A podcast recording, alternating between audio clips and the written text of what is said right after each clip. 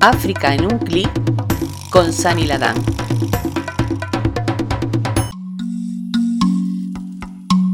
Saludos y bienvenidos a este nuevo episodio de África en un clic. Un pueblo que no conoce su pasado, sus orígenes y su cultura es como un árbol sin raíces. Marcus Garvey. Con el motivo del Día Internacional de la Mujer que se celebra el día 8 de este mes, hemos decidido compartir con ustedes algunas figuras de mujeres pioneras y resistentes del continente africano en la lucha contra la injusticia social y el colonialismo. Hemos elegido cuatro mujeres de entre otras muchas que lucharon contra la ocupación colonial para acabar con el mito que siempre nos quiere hacer creer que las grandes luchas de la historia siempre han tenido nombre de hombres.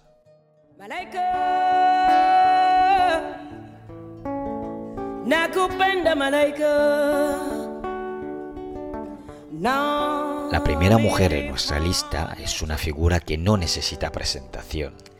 Es conocida por ser una gran emisaria de paz, pero también una estratega de guerra. Me refiero, por supuesto, a la reina Nzinga. Ana de Susa Nzinga Mbende, conocida como reina Nzinga, fue una reina de los reinos Ndongo y Matamba del pueblo Ovimbundu en Angola. Nació en 1583 y según la tradición su nombre proviene del hecho de que nació con el cordón umbilical alrededor del cuello, característica que se supone indica un carácter orgulloso. En Kimbundu, una lengua autóctona, era conocida como Ngola Nzinga, que significa reina Nzinga. Este título, Ngola, sería usado posteriormente por los portugueses para nombrar la región como la conocemos hoy en día, Angola. Es conocida en Angola por su agudo sentido de la política, la diplomacia y las tácticas militares. En el siglo XVI, Francia e Inglaterra amenazaron la posición de Portugal en el comercio de personas esclavizadas, y los portugueses consolidaron su poder en Angola. El hermano de la reina Nzinga, Golan Bandi, que se había convertido en rey, quería inducir a los portugueses a retirar una fortaleza construida en sus tierras y devolverle a algunos de sus súbditos cautivos. En 1621 envió a su hermana como emisaria a una conferencia de paz con el gobernador portugués João Correa de Susa en Luanda. Según la leyenda, el gobernador portugués no le ofreció una silla, sino un asiento en el suelo, trato reservado a los subordinados en las tradiciones de Ovimbundo. Esto nos recuerda el trato vergonzoso que aún sufren las mujeres en sus relaciones personales y profesionales con sus homólogos masculinos, como fue por ejemplo el caso durante la visita de Ursula von der Leyen a Turquía o recientemente durante la cumbre de la Unión Europea y la Unión Africana, cuando el ministro de Asuntos Exteriores de Uganda pasó sin saludar a la presidenta de la Comisión Europea y al mismo tiempo saludó a Emmanuel Macron y saludó a Charles Michel. Gestos despreciables que deben ser intolerables en nuestras sociedades. Frente a ese trato, Zinga se negó a sentarse en el suelo y además logró obtener un tratado de paz con Portugal, acuerdo que nunca respetaron los invasores. Tras el suicidio de su hermano, Golan Bandi, Zinga tuvo que asegurar la regencia de su sobrino y tomó el título de reina de Andongo. A los 43 años, Zinga se convirtió en reina, conquistó el vecino reino de Matamba y nombró a mujeres en altos cargos. Ella misma dirigió las operaciones militares hasta su vejez. Zinga frustró varios intentos de golpes de estados y gobernó durante casi cuatro décadas. Murió a los 80 años tras firmar finalmente la paz con los portugueses. En Angola se la recuerda como una guerrera invencible.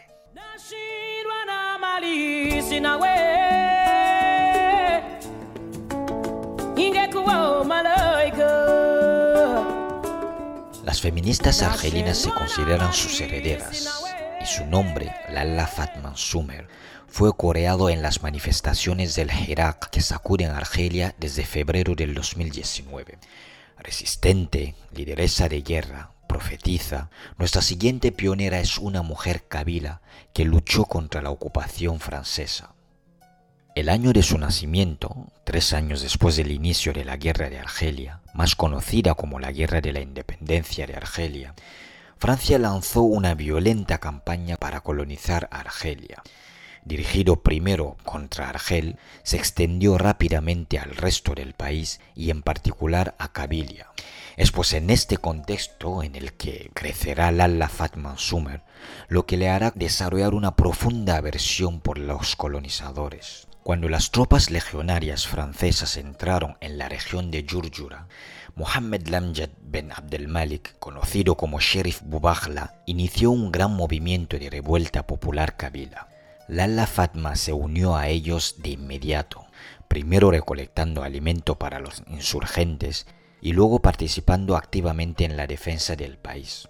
Sin nunca haber empuñado un arma, ella fue la que exhortaba, reunía e inspiraba a las tropas a las que conducía a la batalla participó en la estrategia e incluso accedió a asambleas reservadas para hombres, ganándose el título de Lalla, un título honorífico reservado a las mujeres por su edad o rango.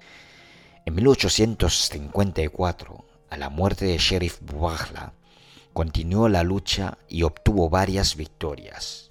Los franceses pidieron entonces refuerzos y en 1857 los insurgentes kabilas se encontraron frente a un ejército de 35.000 hombres. Fatma llama a sus tropas a luchar hasta el final para proteger la libertad del país, pero acabó perdiendo la batalla. El 27 de julio de 1857 fue arrestada y encarcelada, y más tarde puesta bajo arresto domiciliario. El movimiento no sobrevivió a esta captura de la campaña de Jurjura y terminó con el arresto de Fatma. Lalla Fatma murió en cautiverio en la edad de 33 años en 1863. Celebrada muchas veces en canciones tradicionales amasij, fue sin embargo olvidada de la historia nacional hasta 1995 cuando activistas feministas lograron el traslado de sus restos al cementerio de los héroes y heroínas de Argelia, el Alia. Lalla Fatma Sumer forma parte de las leyendas del país y simboliza la resistencia a la ocupación colonial de Argelia.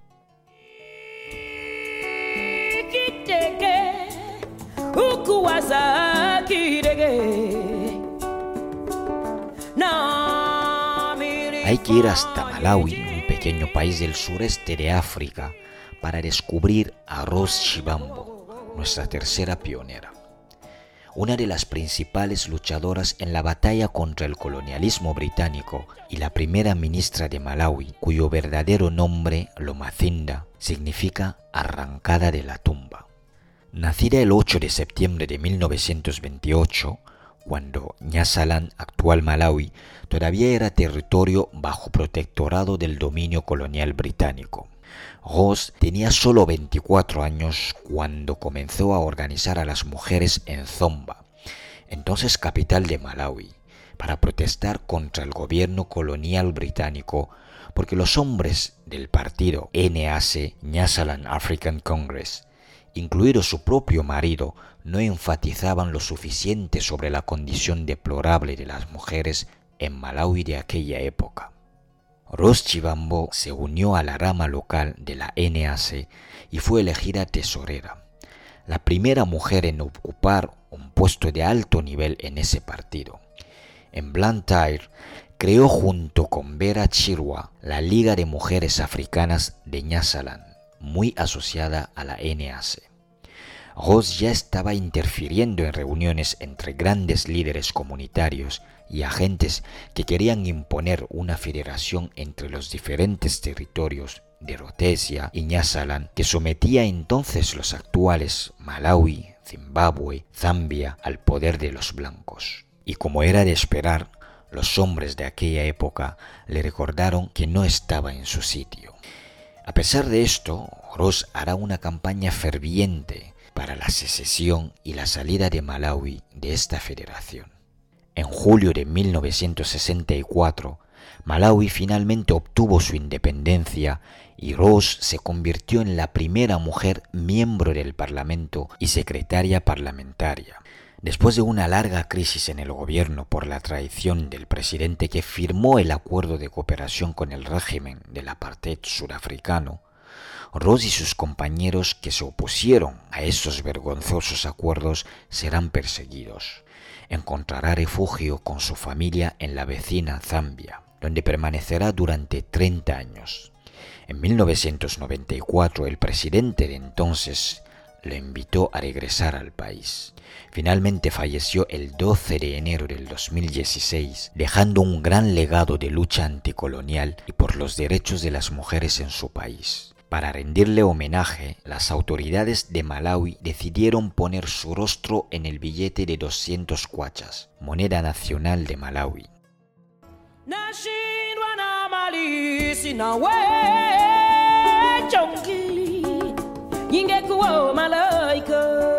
Lo que nuestra cuarta y última pionera tiene en común con Ros Chibambo es su oposición al régimen del apartheid sudafricano. Dulcie September, activista anti-apartheid exiliada en Francia, fue asesinada por los servicios secretos surafricanos en París en 1988 por querer denunciar el comercio clandestino de armas nucleares entre París y el régimen del apartheid de Sudáfrica. Dulcie nació el 20 de agosto de 1935 en Ciudad del Cabo, Sudáfrica. Fue en un colegio en el distrito del Cabo donde descubrió el activismo contra la discriminación racial. En un barrio multiétnico donde se codeaban poblaciones mestizas, musulmanas asiáticas, mantús o khoisan, la llegada al poder del Partido Nacional y la instauración oficial de la política del apartheid en 1948 fue una lucha más por librar por los habitantes cuyos ancestros se enfrentaron durante siglos a la esclavización, la colonización y la discriminación. En 1984, Dulce September llegó a Francia un país que había sido el mayor proveedor de armas al régimen sudafricano del apartheid entre 1963 y 1975, a cambio de su uranio. Y todo eso a pesar del embargo de armas de la ONU contra Sudáfrica. Sin embargo, el régimen de Pretoria no relajó su política de persecución de la oposición se produjeron numerosos ataques y asesinatos de activistas del partido ANC, African National Congress, en el extranjero. Dulcie September solicitó protección policial que le fue denegada por Charles Pasqua, ministro del Interior francés en el gobierno de Chirac bajo la presidencia de Mitterrand. El 29 de marzo de 1988, frente a su oficina parisina, Dulce September recibió cinco disparos en la cabeza cuando se dirigía a su buzón. El Ministerio del Interior de Charles Pasqua, que le había negado la protección policial, atribuyó la muerte del activista a un motivo grotesco, un supuesto ajuste de cuenta entre activistas negros, dijo. Dulcie fue supuestamente asesinada por un servicio sudafricano vinculado a la DGSE francesa, Dirección General de la Sécurité Extérieure, el equivalente a la CIA, para impedir que revelara el vergonzoso comercio de armas nuclear de Francia con el régimen del apartheid sudafricano. En 2009 se reabrió una investigación sobre la muerte de la activista del Ciudad del Cabo, pero hasta la fecha no se ha hecho justicia. Por estas razones es importante conocer nuestra historia, pero sobre todo la historia de nuestros pueblos, y en esta ocasión la contribución de las mujeres africanas a la historia del continente. Para terminar este episodio, recomiendo el libro Lomacinda Roschibambospix, un libro que recoge la historia no contada de una mujer que marcó la historia de Malawi.